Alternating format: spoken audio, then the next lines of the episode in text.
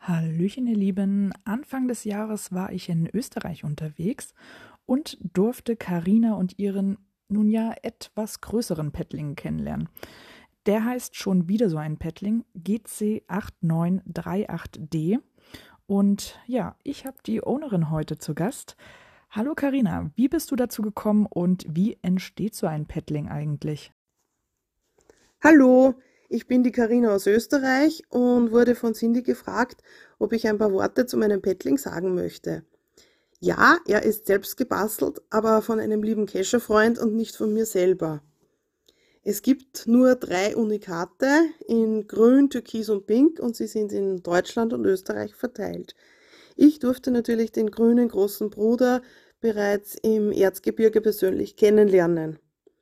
Und zu deiner Frage. Ich habe den grünen Riesenbettling vor ein paar Jahren zufällig auf Instagram entdeckt und mich sofort verliebt. Und ab diesem Zeitpunkt wusste ich, ich muss so einen tollen Cache haben. Unbedingt. Und deshalb habe ich mich wochenlang auf die Suche nach dem Owner gemacht.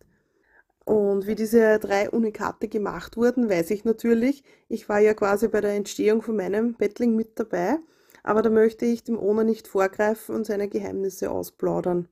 Ich kann nur jedem Cacher, der viel Fingerspitzengefühl, Geduld, Köpfchen und Freude an genialen Bastelarbeiten hat, sehr, sehr, sehr ans Herz legen, das Erzgebirge zu besuchen.